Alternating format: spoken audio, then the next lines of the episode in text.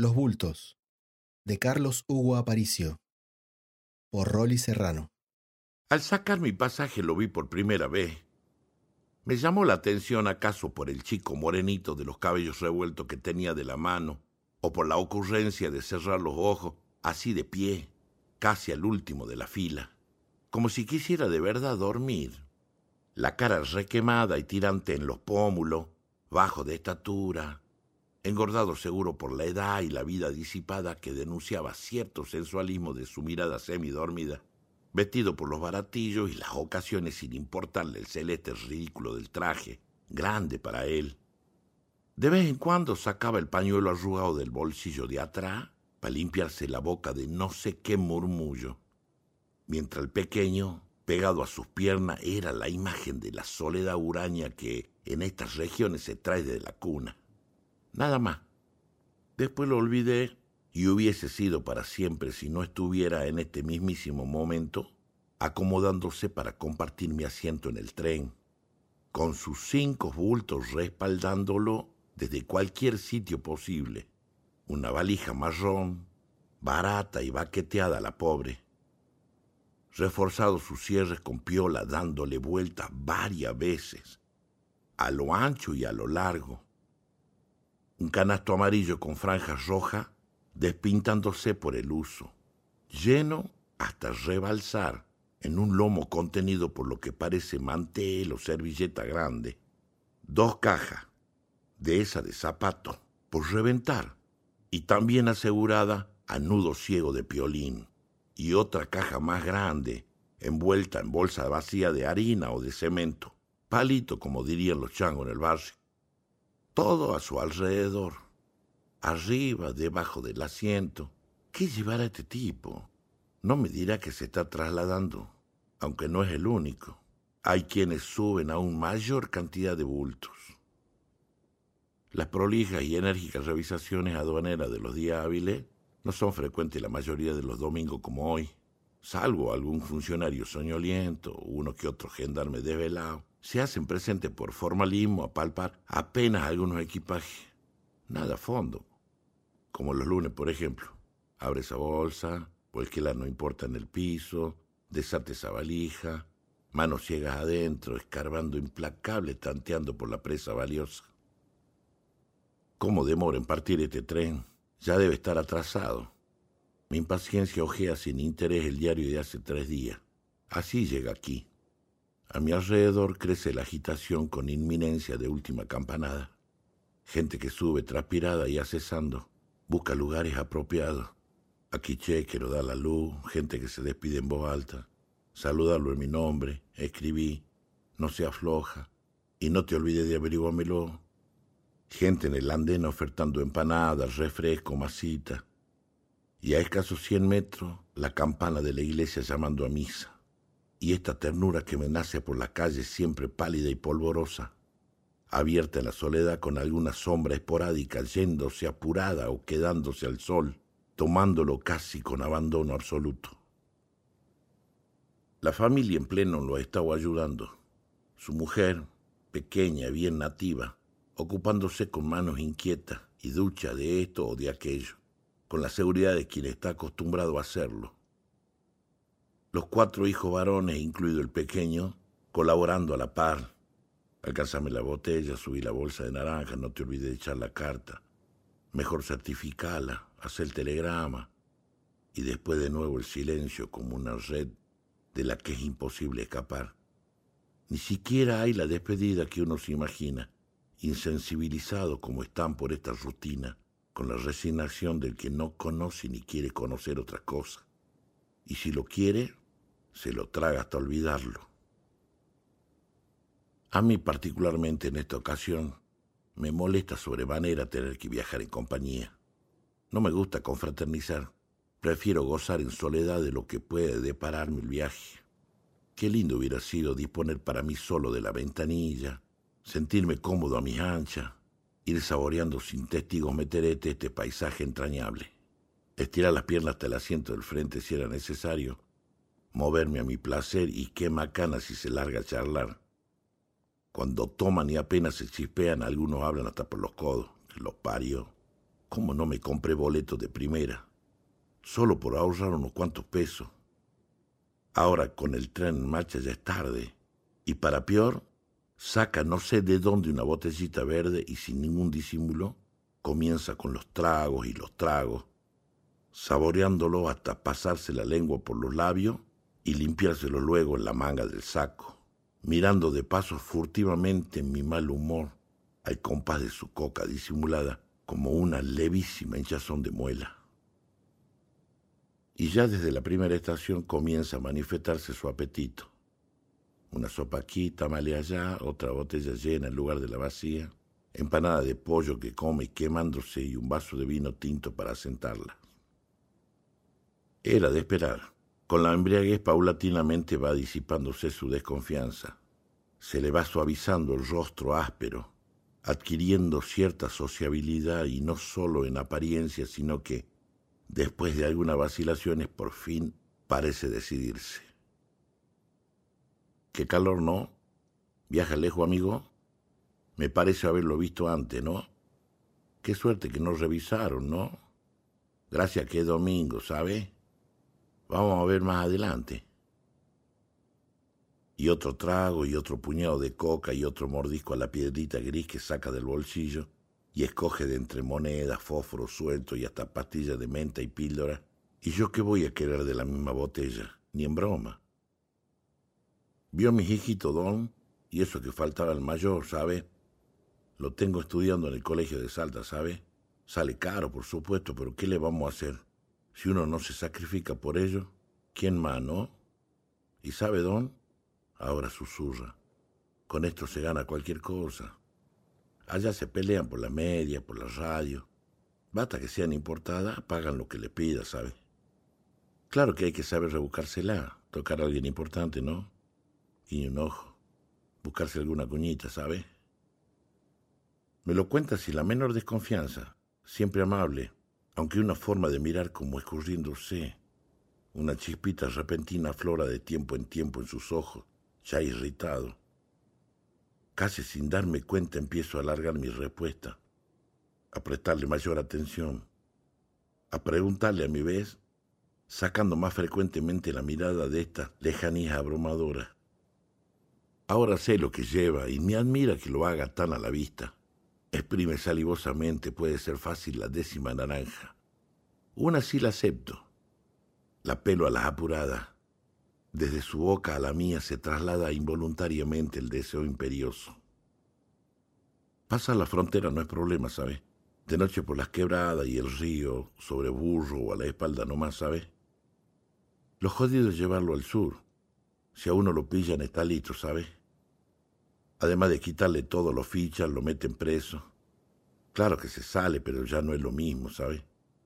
Uf, hace ya tanto que ando en esto, ¿sabe? Estoy tan acostumbrado. Además no sé hacer otra cosa, y como le digo, sangre fría y suerte, ¿sabe, don? Y los tragos se suceden como los mojones de los kilómetros, y la voz transpirada va decayendo y dando paso a un sueño húmedo y pesado. Afuera pasa lo de siempre. Primero la pampa pelada y dura de la puna, con su sobresalto de llamas de ojo de mujer, diseminadas en la inmensidad desolada de la tierra ocre, perdiéndose contra los lejanos cerros azules, tierra de una belleza que se da sin precio ni consuelo. Después, y a medida que se desciende, el suelo va verdeciendo tímidamente y los arbustos se mezclan con los cardones y los primeros árboles sin olvidar del todo aquella piedra solitaria, sentida como la piel del hombre que trepa el tren donde nadie se imagina y se envuelve en un rincón de intemperie vieja como su poncho. Ahora, un ronroneo envidiable acompasa su respiración. El sol que irrumpe por la ventanilla le quema seguro la cara de brillo aceitoso. Una lentísima gota baja rastreando por la mejilla derecha y la comezón que me da a mí a él no lo inmuta. Se me está haciendo simpático. Ya no me importa tenerlo al frente. Y miro en él al pequeño del mechón rebelde, inmóvil de su mano como mimetizado por el afecto o el miedo. Recién se despierta, se prueba la saliva, pestañea. Con el revés de la mano se seca la frente. Estira pegajosamente brazos y piernas. Bosteza aflojándose el saco. Repara en mí como disculpándose. Escupe sobre el piso entre sus pies y pisa restregando el escupitajo. Respira hondo y enseguida se hurga impaciente por la botella. Le da un trago interminable. Se le ocurre levantarse en cada estación o parada. ¿Me cuida los bultitos? ¿Quiere don? Vuelvo enseguida. No se le ofrece nada, ¿no? Y se baja al andén. Desde luego otra empanada, otro vaso de vino, que aguante. Dormito también, o al menos trato. O si no, miro la gente que sale a ver el tren, las muchachas en especial que pasean bien arregladas y alegre. Por ahí también me compro un quesillo, una manzana. Cuídeme mi bultito, don. Esos cinco, ¿sabe? Sí, ya sé, ya sé. Lo tengo metido en la memoria de tanto mirarlo y cuidárselo. Esto ya no me gusta. Conversar, acompañarse, pasar el rato, vaya y pase, pero cuidarle su cosa en cada detención sin que yo mismo pueda moverme para mis necesidades, me suena como un abuso, una falta de delicadeza. ¿No se da cuenta o no le importa? Qué desconsiderado. Él dándose los gustos y yo velando por su contrabando.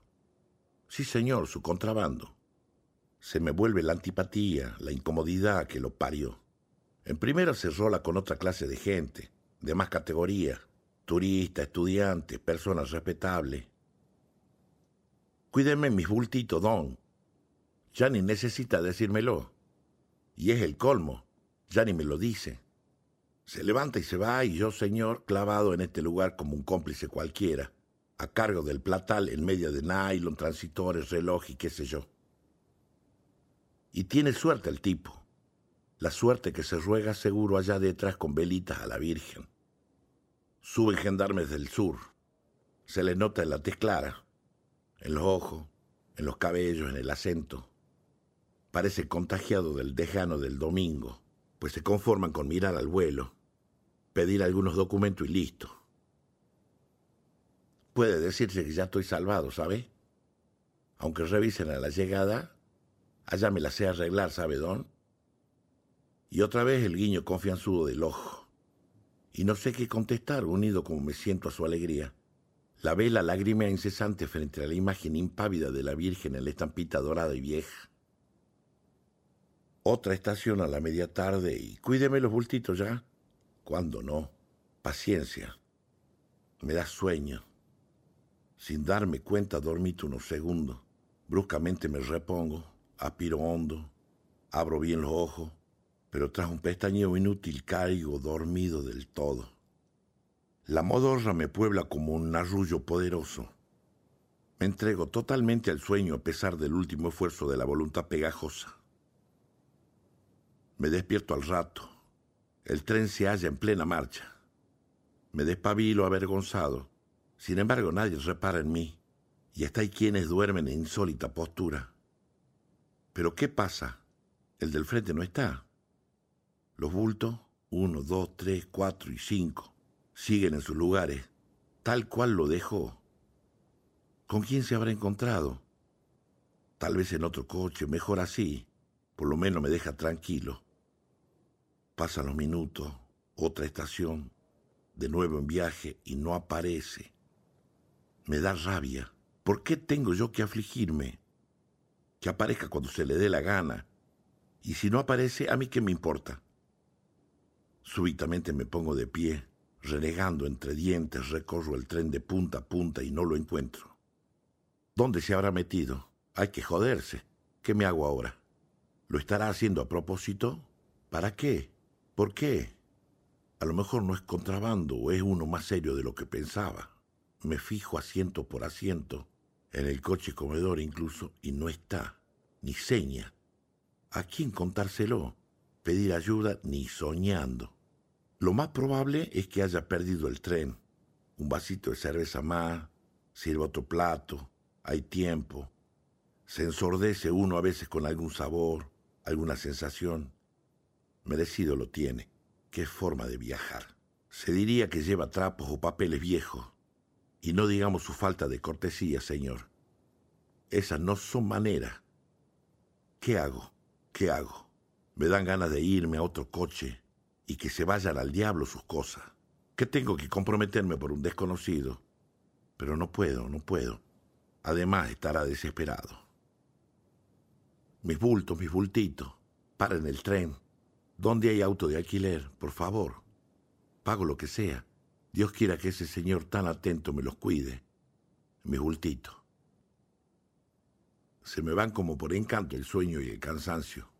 No quiero ni pensar en el lío en que me estoy metiendo, ni que haya otra revisación, aunque invente excusas inservibles, maneras ridículas de burlarla. De esta sí que no me salvo. Bueno, si vienen le digo la verdad, que no son míos y chao. Pero esa no es la verdad que siento, la que me deja conforme, y no tardo en comprobarlo. ¿Esos bultos, señor, son de usted? Sí, son míos, míos. Ah, está bien. Boleto, por favor, boleto. Así que son míos, pedazo de estúpido. Mío. Los miro rencorosamente, lo odio, los patearía hasta cansarme. Aunque no sé, algo me impulsa a ampararlo, a no abandonarlo. Me aquieto, trato de resignarme. ¿Qué más me queda? ¿Cómo será mi desatención a los demás que recién me doy cuenta de que entramos melancólicamente la noche y con ella en los últimos tramos del viaje? He perdido la noción de la distancia, del tiempo. Mi traje está arrugado, sucio de tierra. En mi piel siento una sequedad agobiante, como si por hora hubiese estado la vida. El tiempo bajo mi piel y yo encima, inalterable, inmóvil. Me resigno a que no aparezca. Ahora lo que me preocupa es que me registren a la llegada. ¿Cómo bajo los bultos para no llamar la atención? ¿Con quién me encuentro? ¡Qué vergüenza! ¿A cuál hotel voy? ¿Cómo averiguo del tipo? A lo mejor se consiguió nomás un auto y me estará esperando entre afligido y sonriente el pobre. ¡Qué suerte! ¡Qué alivio bárbaro! Me miro darle la mano, abrazarlo, no, no es nada, al contrario. Mucho gusto. El placer ha sido mío. Claro que de haber sido así, tenía ya tiempo de haberme hallado en alguna estación anterior. Lo más seguro es que esté la policía. Usted es su compinche. Confiese todo. No, yo no sé nada, lo juro por mi hijo. No sé nada. Es tan solo una casualidad maldita. Pasa de nuevo el guarda. Se me hace que me mira con mayor fijeza. Sin embargo, sonríe al pedirme el boleto. Ya estamos llegando. Revisan. Nadie se puede librar. Por una denuncia hoy el registro será más riguroso. Se me afloja el estómago, la memoria, la pierna. Transpiro entero. Me cuesta respirar. Se me traba la lengua, tropiezo al primer paso. Quisiera meterme en el último rincón, esconderme para siempre. Yo no he sido señorita. Ha sido el niño de aquel banco. Yo no he sido papá. Yo no he sido mi sargento. Señor jefe, yo no tengo la culpa. Nos hacen bajar en orden estricto para irnos metiendo en un galpón amplio. Ahora negar sería infantil. Yo mismo he acarreado uno por uno los bultos delante de todo el mundo. Los he acomodado a mi lado, sin fuerza para rebelarme, aunque mi mujer llore toda la noche y mis hijos me llamen a los gritos. Revisan gendarmes y aduaneros de civil, sin pausa, con saña, seguro de encontrar lo que pretenden. Ya hay varias valijas desentrañadas, algunas sin culpa, otras con el delito a la vista, a los pies de los responsables. Llora una mujer retorciendo su pañuelito, mira un perro a los ojos. No sé por qué me he tranquilizado. ¿Será que en el fondo no soy culpable? ¿Será que guardo la secreta confianza de ver aparecer al dueño el rato menos pensado y se haga cargo como corresponde? Él es canchero y no le va a ser difícil superar el mal momento. Será lo que Dios quiera. Me asombro de mi propia calma. Hasta se me ha disipado por completo la indignación que tenía contra el verdadero responsable. Le toca a usted, amigo. El oficial me mira. Después mira los bultos, solo un ratito. Me mira de nuevo más fijamente. No disimula la sorpresa y suelta sus palabras como si no hubiera nadie más que nosotros dos. ¿Vos aquí? ¿Qué hace viejo? ¿Cómo te va? Mira dónde te vengo a encontrar. ¿Te acuerdas de mí, no es cierto? No me acuerdo un pito. No lo conozco ni jamás lo he visto antes. Sí, claro. ¿Qué tal? ¿Cómo no me voy a acordar? ¿Qué haces, che? ¿Y esos bultos son tuyos? Y sí, son míos. Bueno, siendo así, llévatelo nomás. ¿Qué te voy a revisar a vos? ¿Sos amigo o no? Y su carcajada es como una lluvia torrencial sobre la mayor sequedad de que tenga memoria. Qué frescura para desnudarme entero y bailar de alegría. Qué sed repentina para beber el trago del alivio más largo del mundo. Además te veo después de tantos años y siendo mi viejo amigo basta, ¿eh? Me palmotea confianzudamente. Por mí puede golpearme si quiere. Me ayuda solícito a conseguir changador. Me despide alegremente.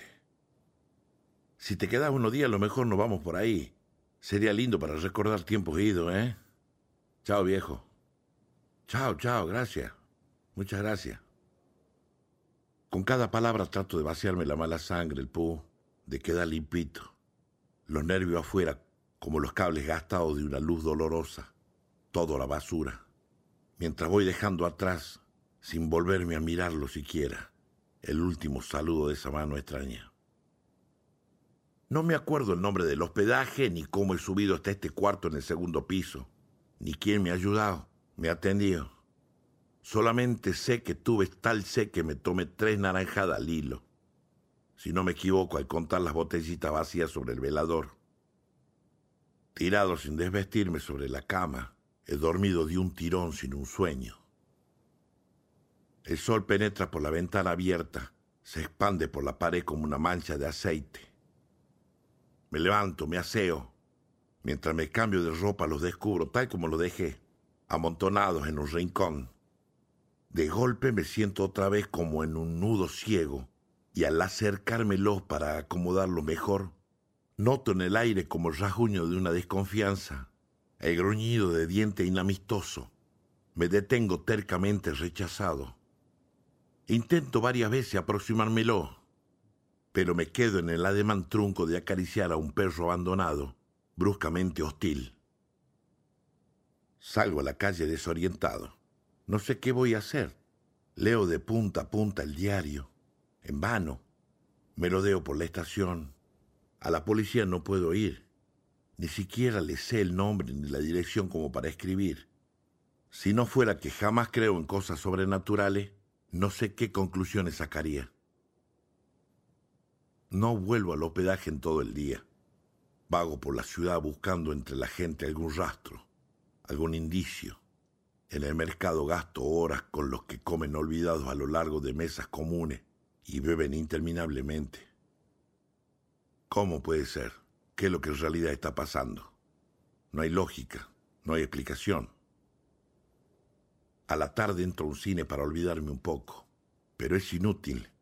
Yo solo miro películas de un desaparecido que me condena a un arrinconamiento en plena intemperie a ser un náufrago mudo en medio de miles de manos disponibles. Al volver a mi habitación me cuido de hacer ruido. No quiero despertarlo. Temo a los dientes por morder los respingos huraños. Sin prender la luz me acuesto a la adivinanza. Me tapo cabeza y todo. Madrugo. Nunca me he vestido tan rápido ni tan a los tirones. Salgo a la calle sin mirar siquiera el rincón hostil. No quiero volver más a ese cuarto. Que se pudran. Hoy mismo me voy. No sé si lo he soñado o he sentido entre sueños. Toda la maldita noche sollozo, arracimado, apenas perceptible. Ayes lejanísimo, gemidos como enterrados, aullidos diminutos, quejidos amontonados, voces como en sorda oración me viene una pena más grande que yo. Lástima de mirar, por ejemplo, la soledad de la vida delante de una familia entera, humildemente agrupada para una fotografía amarilla. Ando extraviado por calles cuyo nombre olvido, ni en la plaza siquiera yo sosiego. La mosca de un presentimiento zumba terca alrededor de mi corazón, aunque me niegue con toda mi fuerza hacerle caso. Y entonces todo es como una trompada traidora a la nariz o un telegrama de luto al alba. En menos de siete líneas del diario, escritas sin saberlo, justamente para mí, entre titulares de guerras, revoluciones, huelga, amores, la página social, la lotería, necesito muchacha, buen sueldo. El próximo domingo otra fecha de campeonato de la liga. Pobre tipo, ya sabía yo. ¿Quién aguanta comer y comer, chuparse botella tras botella? Alguna vez el corazón también se cansa. Corro a lo que doy, tropezando contra la gente, chocándola. Subo la escalera, lo salto, casi me resbalo y me voy al diablo. Qué desgracia. Abro la puerta con los dedos con lágrimas. Me arrodillo junto a ellos. Mansamente se entregan a mis manos. Los acaricio enseguecido entre papá, papito, mi marido. Trato de suavizar los nudos de la piola. Palpo temblorosamente la piel gastada de la valija. Quisiera abarcarlos en un solo abrazo que los haga llorar, desahogarse sobre mi pecho, humedecerlos de lo que pudo ser lo último en gritar, en pensar, en pedir. Mi hijito, mi mujer, mi bulto.